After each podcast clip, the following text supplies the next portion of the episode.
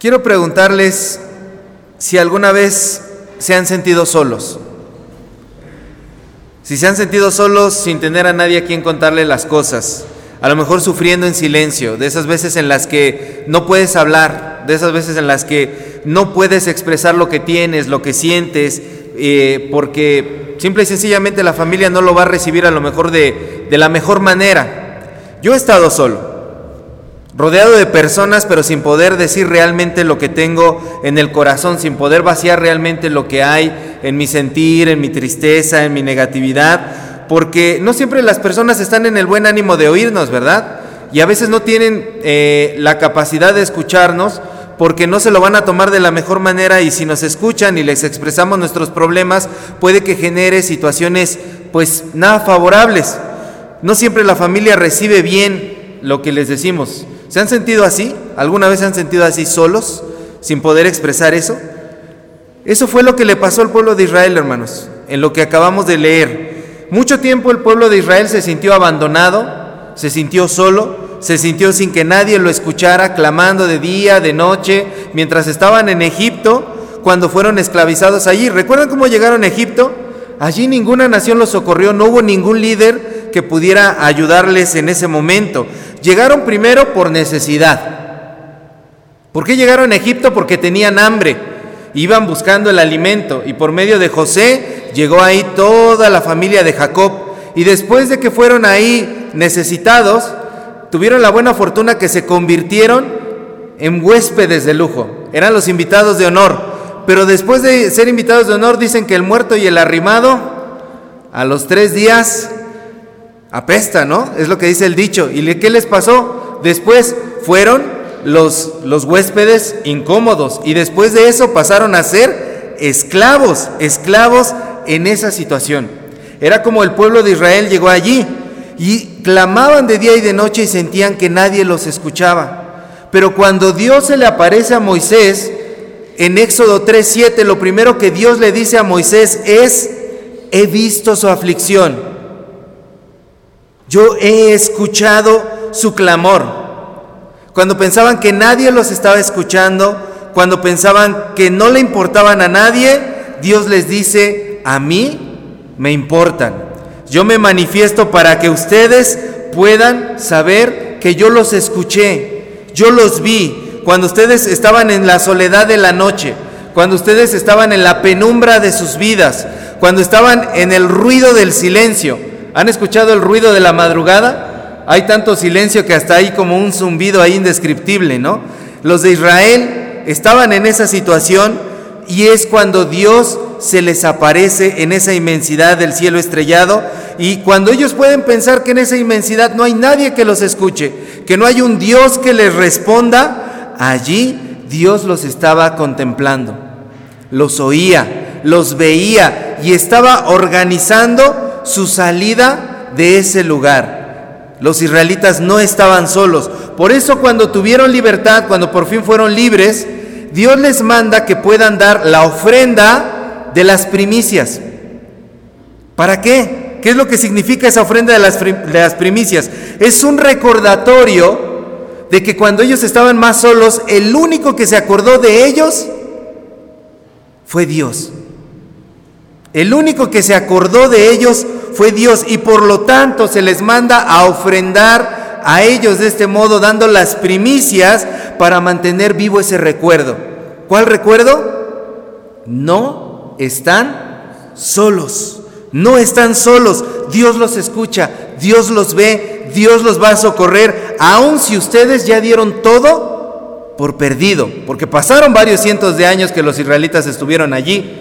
Aún si ya diste todo por perdido, si ya diste por perdido ese negocio, si ya diste por perdida a tu familia, si ya diste por perdida esa relación, si ya diste por perdida tu vida, si ya diste por perdida tu condición, tus esperanzas, aún si tú estás pensando eso, no estás solo. Dios te ha visto. Y Dios te ha escuchado en todo el trayecto que has atravesado en esa vida, en ese desierto que tú has estado. Dios ha escuchado todo lo que tú le dijiste, los momentos de desconsuelo, cuando con el corazón no podías, los llantos que eran inexpresables, hasta las maldiciones que uno dice y las dudas que uno tiene, Dios las ha escuchado. Y la buena noticia es que Dios viene a socorrernos. Dios viene a nuestro auxilio, a nuestro rescate. Entonces cuando los israelitas hacen este acto de recordar, le estaban enseñando a sus hijos que no solamente podemos ofrendarle a Dios los frutos de la tierra, el fruto de nuestro trabajo, nuestra ganancia económica, nuestra ganancia en especie, sino que a Dios le podemos ofrendar nuestra memoria, nuestro corazón, nuestra conciencia. Porque cuando tú le ofrendas a Dios tu memoria, tu corazón y tu conciencia, eres capaz de escuchar, de ver, de atender y de socorrer a otros que están pasando por las mismas necesidades que tú pasaste en algún momento. Eres capaz de poder comportarte con solidaridad y con justicia. Entonces cuando se hace este acto de ofrendar las primicias, nuestro corazón se llena de agradecimiento, nuestro corazón se llena de amor y por fin podemos comprometernos cada hombre, cada mujer, cada niño, cada niña a vivir en una alianza con Dios durante todos los días que Dios nos preste en este lugar. Podemos decir, yo me voy a comprometer con este Dios que me escucha, como decía Ana en 1 de Samuel 1:20. Yo me voy a comprometer con este Dios que es el viviente que me ve, como decía Agar en Génesis 16:14. Yo me voy a comprometer con este Dios con el que estoy agradecido por todo lo que me ha dado. Y entonces de esta forma los israelitas le estaban dejando un legado a sus hijos, una herencia, que en realidad es la única herencia que le podemos dejar a las futuras generaciones. ¿Cuál es esa herencia? Las buenas memorias, los buenos recuerdos. Eso es lo único que tú le puedes dejar a los tuyos. Todo lo demás se acaba. Todo lo demás es efímero. El dinero se va. Las, las propiedades se acaban. Las tierras también. Eh, llega un momento en el que dejan de ser servibles, pero las buenas memorias, los buenos recuerdos son eternos. Eso nadie te lo puede arrebatar. Y entonces los buenos recuerdos son los que nos enseñan a vivir la vida. ¿O cuántos de ustedes no pueden, por ejemplo, testificar o decir, yo lo experimenté, yo soy así, yo actúo así, porque mi mamá, mi papá, era de esta forma. Yo siempre vi en ellos esta enseñanza, vi esto, hasta para mal, ¿no? Hasta para mal, aprendimos lo que es hacer y no hacer a través de los, de los recuerdos. Recuerdo que el abuelo siempre se paraba temprano para hacer esto o aquello. Es el ejemplo, los buenos recuerdos, las buenas memorias, los que nos permiten dejar un verdadero legado. Ese es el verdadero legado, hermanos. Por eso en una casa donde hay violencia, donde hay abusos, donde hay insultos, donde hay situaciones desagradables, ¿qué es lo que van a reproducir las siguientes generaciones? Eso, porque eso fue lo que les dejaron de herencia, ese fue el legado que les dejaron.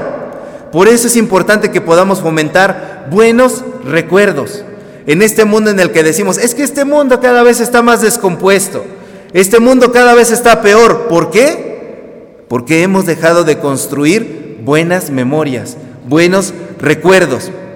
Entonces, hermanos, no estamos forjando el futuro cuando no le dejamos a los nuestros buenos recuerdos. Entonces, cuando nosotros ofrecemos las primicias, esta ofrenda de las primicias el día de hoy, somos convidados también por parte de Dios a participar de este acto de memoria para forjar el futuro de nuestras familias.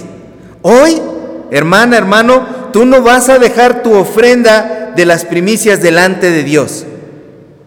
Tú lo que vas a hacer es forjar tu futuro y el de tu familia. No estás entregando nada más una ofrenda, lo que sea que hayas traído, estás entregando tu corazón. Cuando pases ahorita al altar, no vas a dejar tus recursos económicos, tus recursos en especie. Lo que vas a hacer es generarle a tu familia un recuerdo, una buena memoria que le va a durar para toda la vida. Hoy tú no viniste a entregar. Hoy tú viniste a forjar un futuro, tu futuro y el de los tuyos. Por eso este ejercicio de las primicias es tan importante. Es el legado que le dejas a tu familia. Cuando tú entregas estas primicias y consiste en cinco aspectos. Aspecto número uno, cuando tú entregas estas primicias, recuerdas que no estás solo, que Dios es el único que se acuerda de ti.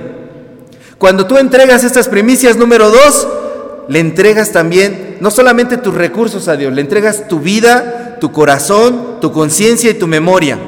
Número tres, cuando entregas las primicias, te estás comprometiendo con Dios a darle a las personas que menos tienen. A hacer lo mismo que hizo Dios por ti, hacerlo tú con ellos. Número cuatro, cuando pasas a entregar tus primicias, haces una alianza con Dios. Esa alianza de servirle para toda tu vida. Y número cinco, cuando pasas a entregar tus primicias, eh, estás comprometiéndote a transmitir eso a las nuevas generaciones. Los digo otra vez despacio. Número uno, cuando entregas las primicias recuerdas que no estás solo. Solamente Dios es el que se acuerda de ti. Los amigos, la familia, la pareja, cualquier situación que tengamos en la vida nos pueden abandonar.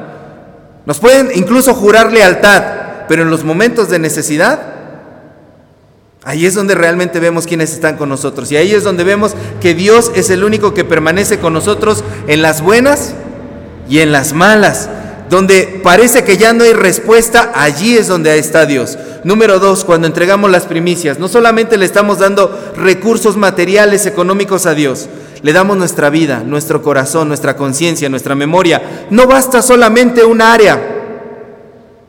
Por entregar las cosas materiales no te libras de los demás. Hoy hay que darlo todo. No hay que ser mediocres.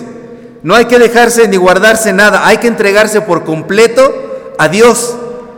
Usted no sea de los que le gusta hacer las cosas a medias. A Dios le gusta que seamos personas que no son mediocres, que lo entregamos todo. Número tres, entregamos las primicias y nos comprometemos a darle a los que menos tienen. ¿Por qué? Porque recordamos que eso es lo que Dios ha hecho conmigo. Eso es lo que Dios ha hecho con mi familia. Por lo tanto, yo no puedo ser mezquino. Yo no puedo ser malagradecido. Yo no puedo ser alguien que no comparte. Muchas personas dicen, yo quiero mostrar mi gratitud a Dios. ¿Quieres mostrar tu gratitud a Dios? Dale al que no tiene. Dale al que está necesitado. Todos conocemos a alguien que está necesitado. ¿Quieres mostrar tu gratitud a Dios? Dale a esa persona que está necesitada. Número cuatro, cuando entrega las primicias, te estás comprometiendo a hacer una alianza con Dios de por vida. Había un cantante cristiano, Marcos Vidal, este cantante dice que lo que no oramos delante de Dios es lo que queremos hacer nosotros con nuestras propias fuerzas. Piensa un poco en esto, reflexiona un poco en esto. ¿Qué es lo que no oras delante de Dios? ¿Sobre qué tema no lo estás consultando? ¿Sobre qué tema no le has dicho, no, le has, no lo has puesto en oración? Tus estudios, tu trabajo, tu familia, tu relación, tus proyectos. ¿Qué cosa no oras delante de Dios? Eso lo estás queriendo hacer en tus fuerzas. Y no debe ser así. Cuando entrega las primicias, lo que estás diciendo es, hago una alianza con Dios para que Dios abarque todas las áreas de mi vida. A Dios le importas. Y le importa todo lo que tú haces. Y Dios quiere acompañarte en todo lo que tú haces. No lo hagas solo, hazlo todo con Dios. Número 5. Cuando estás entregando tus primicias, dijimos, te comprometes a enseñarle esto a las nuevas generaciones, porque no te puedes quedar callado, porque no puedes guardarte tu testimonio, porque no puedes guardarte la historia de vida que Dios tiene para contigo. El rey Nabucodonosor decía en Daniel 4.2, conviene que yo declare las señales y milagros que el Dios Altísimo ha hecho conmigo. Si hasta un pagano lo entendía, si hasta el rey de la nación opresora que era Babilonia lo entendía, ¿cuánto más debemos entenderlo nosotros como hijos de Dios? Hay que transmitir esto a las nuevas generaciones. Hijo, hija, cuando ganes algo, aparta tus primicias para el Señor. Cuando inicie el año, aparta tus primicias para el Señor. Conseguiste un nuevo empleo, aparta una primicia para el Señor. Lo que nazca de tu corazón lo que esté dentro de tus posibilidades es una gratitud para con Dios. Hay que transmitirlo. Entonces, por último, hermanos, el día de hoy no estamos entregando nuestras primicias. El día de hoy estamos construyendo, creando un legado inolvidable. Amén. Pónganse de pie, hermanos, vamos ahora. Amado Dios, gracias Señor, porque nos permites venir delante de ti a entregar, Señor, nuestras ofrendas. Padre Celestial, queremos entregar todo lo que somos.